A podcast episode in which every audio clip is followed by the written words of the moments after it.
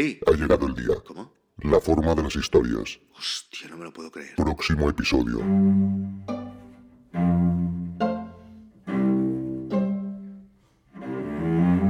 El escritor norteamericano Kurt Vonnegut es famoso sobre todo por dos cosas. Su obra Slaughterhouse 5, Matadero 5, clásico de la literatura contemporánea y que supongo habéis leído todos, y si no, parad ahora mismo este podcast y leedlo. De los más de 12.000 oyentes que escuchan este podcast, uno de ellos decide parar el episodio de inmediato. Entra en Amazon, busca Slaughterhouse 5, no sale. Mierda, ¿cómo se escribe Slaughterhouse? Lo busca en Google. Ah, vale, Slaughterhouse. S-L-A-U-G-H-T-E-R House 5. Ahora lo encuentra. 224 páginas. Llega al día siguiente. Comienza a leer, unas pocas páginas cada noche, en la cama antes de dormir. Le encanta. Al cabo de unos pocos días está totalmente enganchado. Pasado diciembre, cuando aproximadamente va por la mitad del libro, su mujer le interrumpe la lectura y le dice que tienen que hablar. Últimamente siente que ya nada es como antes, que le quiere pero que aún es joven y que tiene la irremediable sensación de que se está perdiendo algo, que necesita un cambio, que se va a vivir a Nueva York. Siempre ha sido su sueño. Si no lo hace ahora, no lo podrá hacer nunca, y junto a él sabe que será imposible. Se abrazan y lloran juntos al pie de la cama. Las semanas siguientes son de las más duras de su vida. El vacío es insoportable. A veces está a punto de entrar en alguna de las habitaciones de la casa, pero cuando se percata de que también está vacía, da media vuelta y sigue deambulando, sin saber a dónde ir, sin saber qué hacer, sin encontrar el sentido a nada.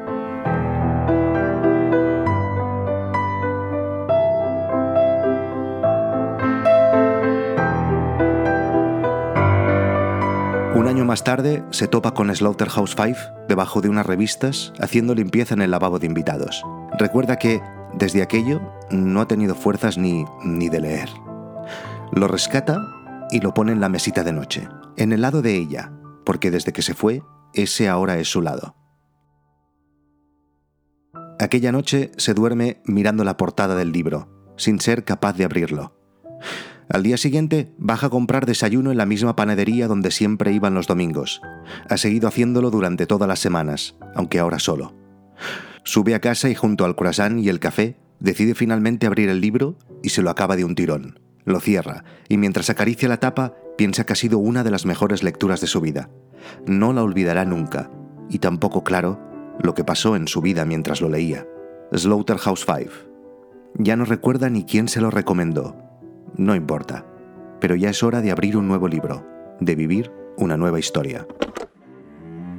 Aparte de Slaughterhouse 5, Kurt Vonnegut también es famoso porque su tesis de posgrado en la Universidad de Chicago fue rechazada. Vonnegut intentó defender en su tesis que todas las historias explicadas durante toda la humanidad tienen unas formas concretas y pueden ser dibujadas a través de un simple gráfico de dos ejes. Y la parte más controversial de su estudio era que defendía que la gran mayoría de las historias, de todas las historias, se pueden clasificar en solo cinco formas concretas y que todas son siempre igual. Sus profesores le dijeron que eso era una enorme tontería, que la literatura universal es diversa y que los arcos emocionales que se han escrito durante la historia son infinitos. Pero resulta que años más tarde, un grupo de científicos del Laboratorio de Historias Computacionales de la Universidad de Vermont analizaron durante meses más de 10.000 obras de la colección de ficción del proyecto Gutenberg y examinaron el arco emocional que se invoca a través de las palabras utilizadas. El resultado fue que efectivamente la hipótesis de Kurt Vonnegut era correcta y que los arcos emocionales de las historias están dominados por cinco formas básicas.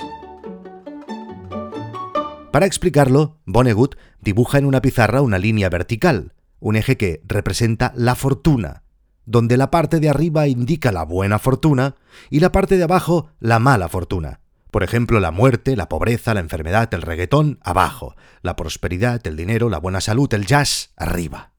Luego dibuja otra línea horizontal, el eje del tiempo, que va desde el comienzo de lo que será la historia hasta el final que Vonnegut denomina la entropía.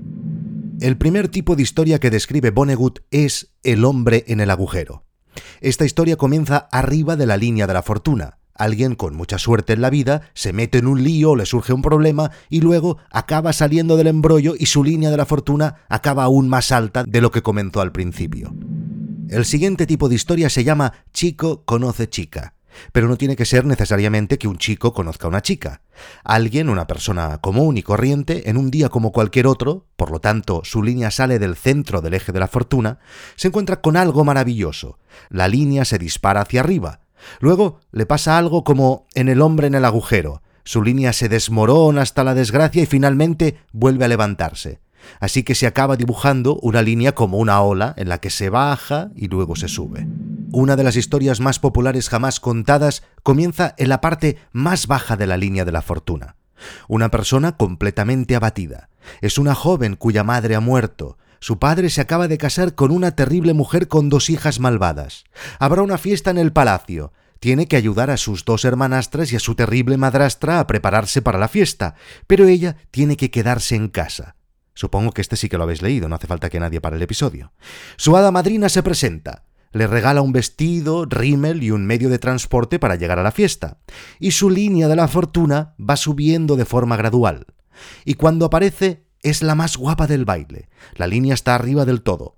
Entonces toca las doce y la línea se desploma y llega de nuevo al nivel del que había partido. Pero luego llega toda la historia del zapato y la línea vuelve a subir hasta el infinito de la fortuna. El penúltimo de los arcos descritos por Vonnegut es una historia de Kafka. La línea de la fortuna comienza en lo más bajo posible. Un hombre joven pero poco atractivo tiene parientes desagradables y ha tenido muchos trabajos sin posibilidad de ascenso. No le pagan lo suficiente ni para llevar a bailar a su chica o para ir a la cervecería con un amigo. Una mañana se despierta. Es hora de ir a trabajar de nuevo y se ha convertido en una cucaracha. La línea de la fortuna se desploma aún más hacia el infinito. Antes de explicaros el último arco de Vonnegut, quiero hablaros de la verdadera razón por la que hoy estamos aquí.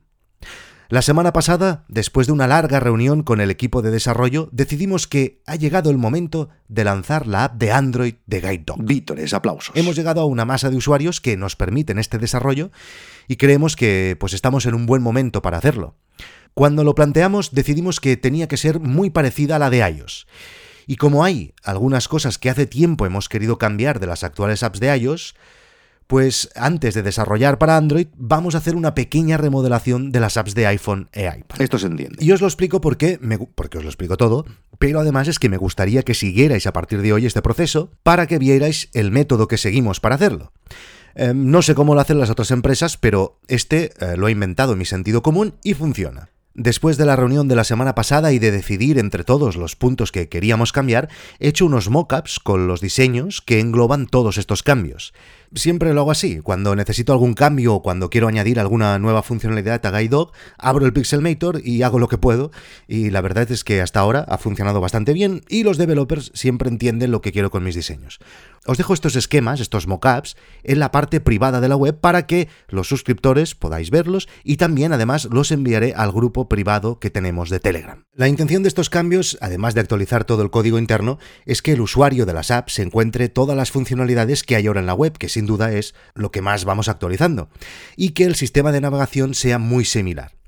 Ahora, a partir de estos mockups que veréis, el equipo de desarrolladores ya está trabajando en el código y pronto tendremos una primera versión beta que también compartiré con los suscriptores de No es Asunto Vuestro para que seáis los primeros en probar y me digáis si tenéis ganas, pues vuestro feedback. Eh, la verdad es que estoy muy contento con este nuevo diseño y tengo muchas ganas de que lo veáis y me digáis qué os parece. El último arco de Vonnegut es Hamlet.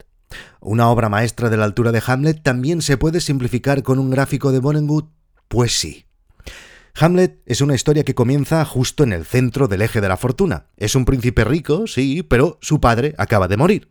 Está abatido, y de inmediato su madre se casa con su tío, que es un bastardo. Un día su amigo Horacio se le acerca y le dice, Hamlet, escucha, hay algo que ha venido a verte. Será mejor que hables con él. Y esta cosa, que no sabemos qué es, le dice que es su padre, que fue asesinado y que tiene que vengarle, que fue su tío quien lo hizo. Así que no sabemos si esta cosa es realmente el padre de Hamlet o si eran buenas o malas noticias. Y tampoco lo sabe Hamlet, pero él decide que sí, que tiene que investigar el tema. Monta la obra de teatro que todos conocemos, explicando la historia con actores sobre que si el tío ha asesinado a su padre para ver su reacción al asistir a la obra.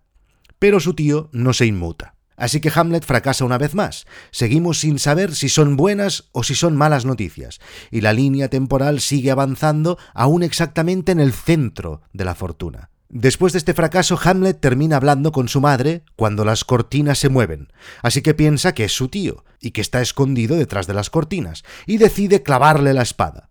Pero quien cae es Polonius, no el tío.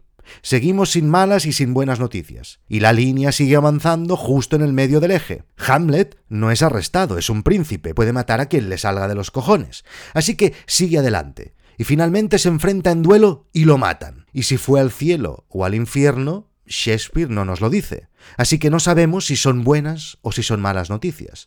La línea acaba donde empezó, justo en el medio. Fin. Pero hay una razón por la que reconocemos a Hamlet como una obra maestra, y es que, según Vonnegut, Shakespeare nos dijo la verdad.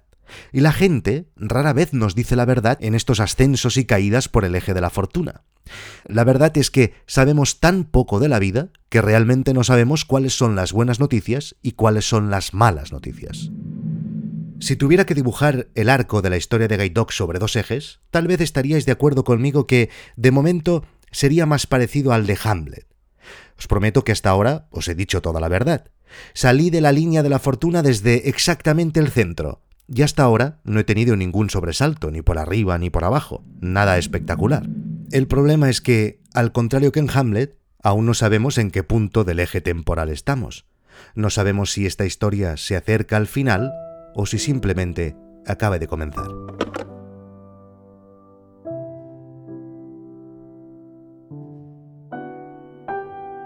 Al siguiente domingo bajó a la panadería dispuesto a cambiar las cosas. Ya estaba harto del simple y aburrido croissant de siempre. Debía dar un giro de 180 grados en su vida, así que entró dispuesto a pedir un croissant, pero de chocolate. Delante suyo, en la cola, solo había una chica con auriculares. Miró al mostrador y... ¡Oh, no! ¡Mierda, mierda, mierda! Había centenares de croissants normales y solo uno relleno de chocolate. No podía tener tanta mala suerte, por favor, que la chica no pida el de chocolate, por favor, por favor, por favor. El de chocolate. Se derrumbó. Justo cuando había decidido comenzar con los cambios en su vida, otra chica le vuelve a poner palos en las ruedas. Es el último guapa, espero que el chico de atrás no lo quisiera también. La chica se giró para ver quién tenía detrás y solo viéndole la cara desencajada supo que efectivamente él también quería el de chocolate.